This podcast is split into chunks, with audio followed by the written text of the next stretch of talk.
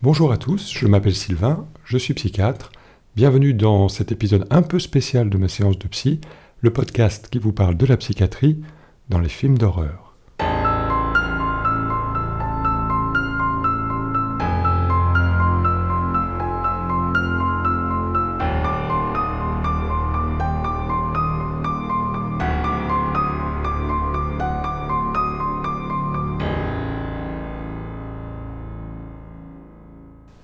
Période d'Halloween m'a semblé être le moment idéal pour aborder le thème de la peur, cette émotion primaire, véritable système d'alarme de notre organisme, capable de provoquer chez nous des sensations aussi bien désagréables que parfois très agréables a posteriori.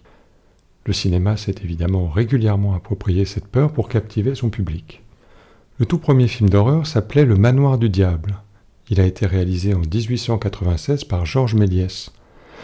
Et de ce petit court métrage de 3 minutes va naître un style bien codifié qui, au fur et à mesure des décennies, va développer bon nombre de sous-genres parmi lesquels on retrouve le slasher, le fan footage, le body horror, le torture porn ou encore le giallo. Nous allons donc aujourd'hui essayer de répondre ensemble à deux questions essentielles. D'abord, pourquoi peut-on prendre du plaisir à regarder un film qui fait peur? Et ensuite, comment est-ce que le cinéma va utiliser la psychiatrie pour alimenter l'angoisse dans les films d'horreur?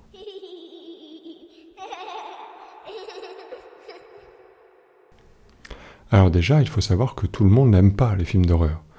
Statistiquement, environ une personne sur deux va avoir une attirance pour des films qui provoquent l'angoisse et la peur. Mais avant tout, de quoi parle-t-on lorsqu'on fait référence à l'horreur? Selon le petit Robert, l'horreur est une impression violente causée par la vue ou la pensée d'une chose qui fait peur ou qui répugne. Stephen King, le maître des romans d'épouvante, distingue lui trois niveaux d'émotion que l'horreur vise à provoquer. D'abord la terreur, qui repose sur l'imagination du spectateur, ensuite la peur, qui résulte de la représentation à l'image de quelque chose de monstrueux ou d'anormal, et enfin la révulsion, qui est un choc qui va provoquer un dégoût. Au cinéma, selon l'auteur Christian Odos, le but essentiel des films d'horreur est de transmettre une horreur visuelle et sordide, ou encore d'infliger au spectateur une horreur intellectuelle et morale. Vous avez compris, le but du film d'horreur est donc de provoquer chez vous un choc émotionnel. Ce choc va réveiller notre système de préservation physiologique en déclenchant une cascade de réactions qui ont normalement pour fonction de nous préparer à la fuite ou au combat face à une situation jugée dangereuse.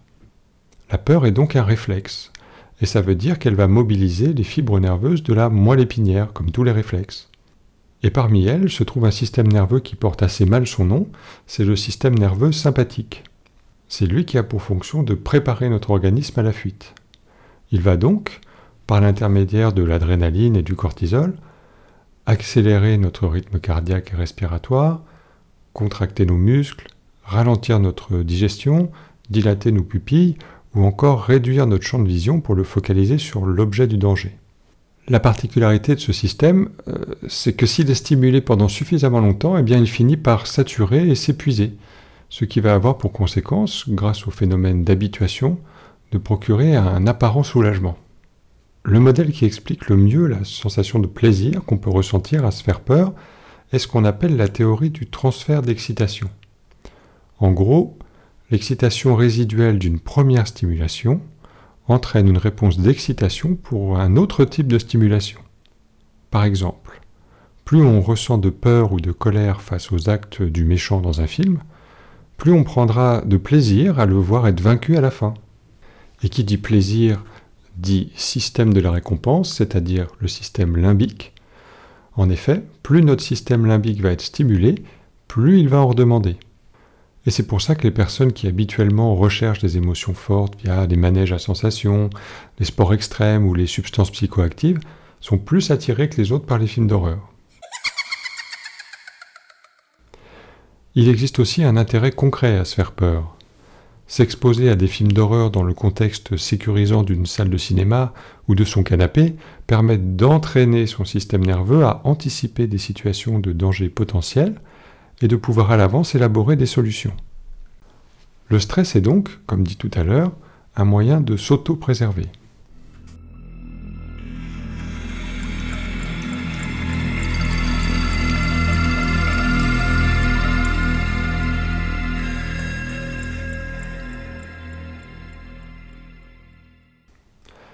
Mais alors comment le cinéma d'épouvante va-t-il déclencher chez nous le stress? Eh bien il va convoquer nos peurs les plus archaïques, à savoir la peur du noir, la peur de la mort, la peur de la contamination, et bien évidemment, celle qui nous intéresse aujourd'hui, la peur de la folie.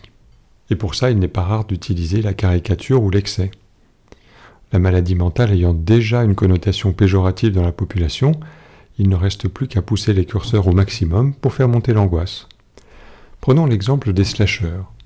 Pour ceux qui ne le sauraient pas, le slasher, c'est un sous-genre horrifique mettant en scène un tueur, le plus souvent masqué ou défiguré, qui va éliminer méthodiquement tous les membres d'un groupe en utilisant de préférence des armes blanches et en agissant principalement la nuit.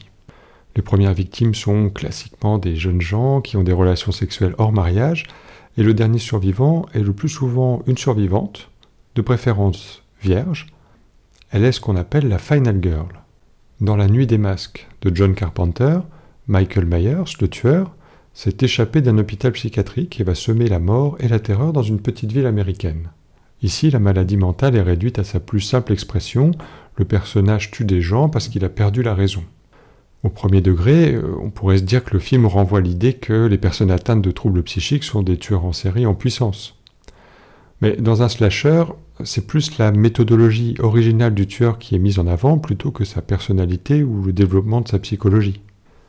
Dans la saga des Vendredis 13, bien que la question du deuil pathologique soit vaguement abordée dans le premier épisode, la série déplora surtout des trésors d'imagination pour mettre en scène les meurtres perpétrés par Jason Voorhees le fameux tueur au masque de hockey. Dans le même style, il y a aussi Massacre à la tronçonneuse ou encore La colline à des yeux. La seule explication restant à chaque fois l'aliénation mentale des tueurs. Un bon point quand même pour la série des Griffes de la nuit créée par Wes Craven, qui tend la main, même si c'est de façon un peu simpliste, à la psychanalyse en situant les meurtres de Freddy Krueger dans les rêves de ses victimes.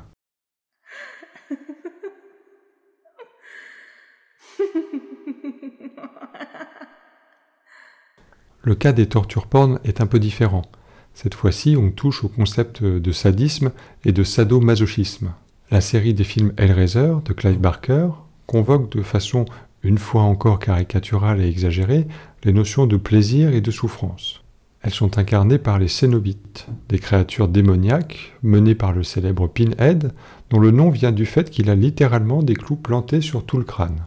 Dans le film, les cénobites apparaissent lorsque les victimes manipulent une boîte noire ornée de filigranes dorés appelée la boîte de Le Marchand. Une sorte de casse-tête sophistiqué, si vous voulez, dont la manipulation ressemble beaucoup à des caresses sexuelles. Les cénobites sont au service du dieu de la chair, prénommé Léviathan, et leur rôle est de faire connaître aux mortels une expérience mêlant à la fois torture et jouissance, avant de les envoyer en enfer pour l'éternité. À l'image, ça se traduit par des lacérations, des éviscérations, des écorchements. Souvenez-vous, le but du film d'horreur, c'est de produire un choc émotionnel. Dans le registre du sadisme, on retrouve des films comme Hostel ou la saga des Sceaux, sachant que dans Sceaux, l'accent est mis sur la perversité du tueur qui force les victimes à des jeux mortels dans lesquels elles doivent s'infliger des grandes douleurs physiques pour survivre. Voilà, donc ça, c'était pour l'horreur frontale et la folie au premier degré. Mais l'horreur peut aussi être euh, distillée plus subtilement en construisant le film autour de la pathologie mentale dont souffre le personnage principal. C'est le cas de Répulsion de Roman Polanski. Le film décrit comment le quotidien d'une jeune fille sans histoire va basculer dans le cauchemar. On comprend dès le début du film que Carole Ledoux, jouée par Catherine Deneuve, souffre de schizophrénie.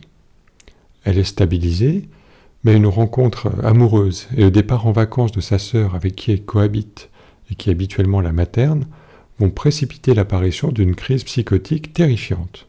Délire imaginatif à thématique sexuelle et persécutive, hallucinations auditives et synesthésiques, dissociation, morcellement du corps et de la pensée, tout y est. Ici, pas de violence frontale, pas d'hémoglobine, juste un sentiment d'angoisse qui ne fait que s'intensifier au fur et à mesure de la décompensation de Carole. Si vous voulez le voir, d'ailleurs, le film est encore disponible sur Prime Video. À noter que Roman Polanski développera aussi plus tard d'autres thèmes comme la psychose puerpérale dans Rosemary's Baby ou encore le thème du délire paranoïaque dans Le Locataire. Ces trois films se construisent un peu de la même manière, À chaque fois, la maladie infiltrera progressivement l'univers du personnage jusqu'à ce qu'il sombre dans la folie. Dans un registre plus récent, mais dans un style un peu moins horrifique, je vous invite à regarder Fear of Rain de Castille Landon, sorti en 2021 et disponible sur Prime Video. Le film présente Rain Burroughs, une jeune étudiante de 17 ans qui souffre de schizophrénie et qui soupçonne sa voisine d'avoir kidnappé un enfant. On se demandera tout au long de l'histoire si Rain délire ou si sa voisine est réellement une criminelle. Ici, la réalisatrice ne tombe pas dans le cliché idiot du schizophrène tueur en série, elle présente plutôt la schizophrénie comme un trouble psychique à juste titre handicapant qui nécessite un traitement médicamenteux et un suivi spécialisé.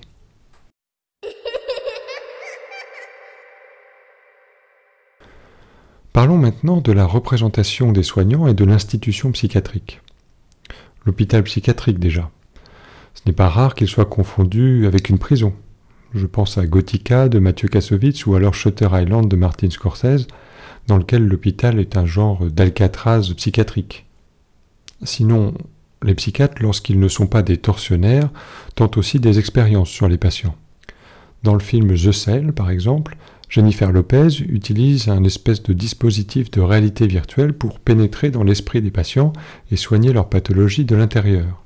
Sauf que tout va se compliquer lorsqu'elle devra explorer l'esprit d'un tueur en série schizophrène qui séquestre ses victimes avant de les noyer. Ici, la maladie mentale est représentée comme une créature maléfique qui infiltre et pervertit la pensée de sa victime en soumettant sa conscience. La direction artistique du film est un peu particulière, mais je vous recommande si vous êtes à la recherche d'une bonne série B. Ensuite, dans le genre du body horror, il y a un des premiers films de David Cronenberg. Intitulé The Brood, il est étrangement traduit en français par le titre Chromosome 3. Ici, le psychiatre est présenté comme un gourou. Il est vénéré comme un pionnier de la psychiatrie. Dans la chambre d'une de ses patientes, on trouve même sa photo entre celle de Freud et Jung. Et donc le docteur Reglan, le psychiatre en question, expérimente un nouveau type de psychothérapie appelé psychoprotoplasme. Cette thérapie permet aux malades de matérialiser leur névrose sous forme de lésions cutanées. L'intrigue tourne autour de la relation thérapeutique entre le docteur Reglan et une de ses patientes qui est en train de divorcer. Lorsqu'elle parle en thérapie d'une personne de son entourage, eh bien ces personnes sont sauvagement assassinées par de petits enfants monstrueux habillés en anorak. Cronenberg dira plus tard que ce film était son Kramer contre Kramer à lui, puisqu'il a vécu un divorce difficile avec son ex-femme qui appartenait à une secte antipsychiatrique. À l'époque, il avait dû même littéralement kidnapper sa fille pour la récupérer.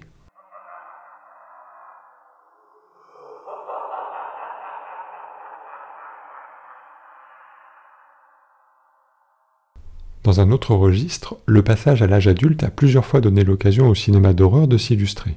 Je pense bien sûr à l'adaptation par Brian De Palma du roman Carrie de Stephen King. La jeune Carrie est une marginale. Victime d'une mère fondamentaliste, elle vit coupée du monde. Elle devient la risée de l'école lorsqu'elle panique dans le vestiaire des filles après avoir eu ses premières règles. Le bal de fin d'année approche et Carrie se met à développer des pouvoirs télékinésiques. Ce film présente le passage de l'enfance à l'âge adulte à travers la révolte de Carrie contre sa mère, mais aussi plus généralement contre le reste de la société. La scène du massacre lors du bal de promotion reste encore aujourd'hui une référence du genre, ne serait-ce que par le split screen qui décuple la terreur, ou les yeux bleus écarquillés de Sissi Spacek et son corps recouvert de sang. Un film à voir donc. Dans le même genre, arrêtons-nous aussi sur le film Grave de Julia Ducournau. Vous la connaissez sûrement puisqu'elle a reçu en 2021 la Palme d'Or au Festival de Cannes pour son film Titane. Dans Grave, on découvre Justine, une étudiante vétérinaire issue d'une famille végétarienne, qui, suite au bizutage lors de son séjour d'intégration, va découvrir sa nature cannibale. Comme Carrie, le film aborde lui aussi le thème de la maturité, mais cette fois-ci à travers le prisme du rite de passage. Que ce soit par l'abandon du foyer familial, le bizutage des premières années ou le premier rapport sexuel, Justine va douloureusement prendre conscience de sa condition de jeune adulte et du monde qui l'entoure. L'anthropophagie est souvent associée au cinéma horrifique parce qu'elle montre l'image choquante de la désacralisation du corps humain qui est réduit au simple état de morceau de viande. Elle est suggérée dans Le silence des agneaux, c'est le cas d'Hannibal Lecter, ou plus frontale dans le film Cannibal Holocauste. Et pour faire le lien avec la maladie mentale, il existe de rares cas, mais très médiatisés, de tueurs en série cannibales dans l'histoire. Jeffrey Dahmer tuait des victimes avec une perceuse puis les violait avant de consommer certaines parties de leur corps. Mais on pourrait aussi citer Edmund Kemper, Issei Isegawa ou encore Anna Zimmerman. Voilà donc un échantillon de la façon dont le cinéma d'horreur s'inspire de la psychiatrie. Il existe évidemment plein d'autres exemples, mais n'oubliez pas que l'horreur est un style très codifié et que dans la plupart des cas, la maladie mentale reste un ressort scénaristique. Alors, le cinéma montre la psychiatrie, d'accord, mais la psychiatrie trouve aussi son intérêt dans le cinéma, comme l'explique le docteur Édouard Zarifian dans son article La psychiatrie et le cinéma, une image en miroir. Il précise qu'aux États-Unis, tous les films ayant pour thème les pathologies psychiatriques sont répertoriés et peuvent être utilisés pour l'enseignement. Et j'ajouterais que dans le cas des films d'horreur, le visionnage de certains d'entre eux peut avoir un effet thérapeutique en nous aidant à apprivoiser nos peurs. Dans une étude parue en 2019, Kerr et ses collègues ont montré que l'euphorie ressentie par les participants après avoir regardé un film d'horreur ou visité une maison hantée pouvait les aider à affronter les facteurs de stress ultérieurs en inhibant les réactions neurochimiques aux stimuli aversifs. Dans la mesure où ce phénomène est reproduit, il pourrait être utile aux interventions cliniques, écrit-elle.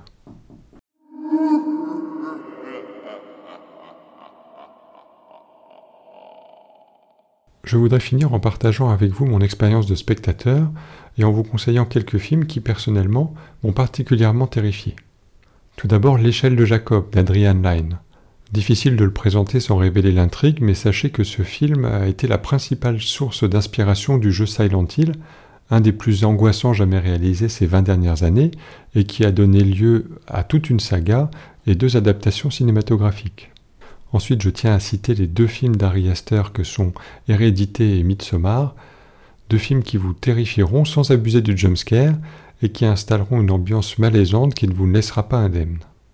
Enfin, Last Night in Soho, le dernier film d'Edgar Wright, sorti en 2021, et qui est passé complètement inaperçu en France, alors qu'il rend magnifiquement hommage au Giallo, ces thrillers érotico-horrifiques italiens très en vogue entre les années 60 et 80.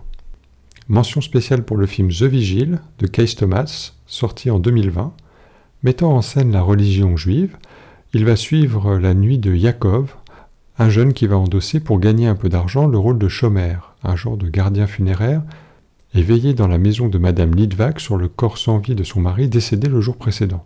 Confronté à l'esprit démoniaque qui hantait M. Lidvac, les événements qu'il va vivre cette nuit feront retrouver à Yakov le chemin de la foi. Ce podcast est maintenant terminé, j'espère qu'il vous a plu. Si c'est le cas, vous pouvez laisser un 5 étoiles sur l'application Apple Podcast pour aider à mon référencement et vous pouvez me suivre sur mon fil Twitter, at ma séance de psy.